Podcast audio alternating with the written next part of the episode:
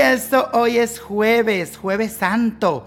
Con esta fecha se recuerda la pasión y la muerte y resurrección de Jesús, por lo que es un excelente día para la reflexión, el arrepentimiento y la oración. Por otro lado, a nivel astrológico, sucederá un trígono entre los signos de fuego.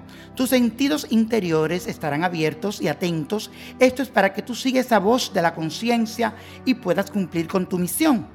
Has venido a este mundo para hacer algo especial, así que no lo pongas en duda ni busques excusas y sigue por el camino que se va a abrir ante ti.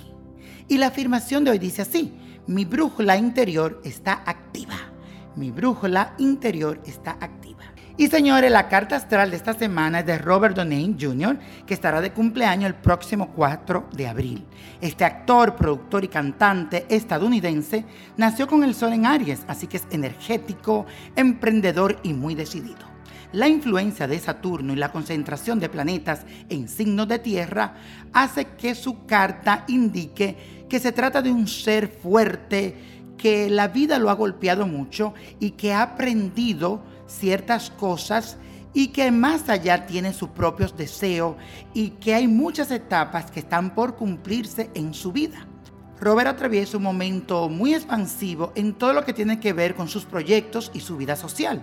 Muchas oportunidades le están llegando de las manos de amigos y de grupos de pertenencia. Sin embargo, es posible que le cueste lanzarse a la aventura por temor a perder la estabilidad que tanto él necesita para sentirse seguro. Yo le recomiendo que se lance porque tiene algo que descubrir. También hay una energía de transformación que le está diciendo, tienes que disminuir el equipaje para caminar más liviano. Así que tienes que hacer un let it go, let go, let go. También hay una energía de transformación que le está diciendo, tienes que disminuir el equipaje para caminar más liviano. Así que tienes que hacer un let it go, let go, let go.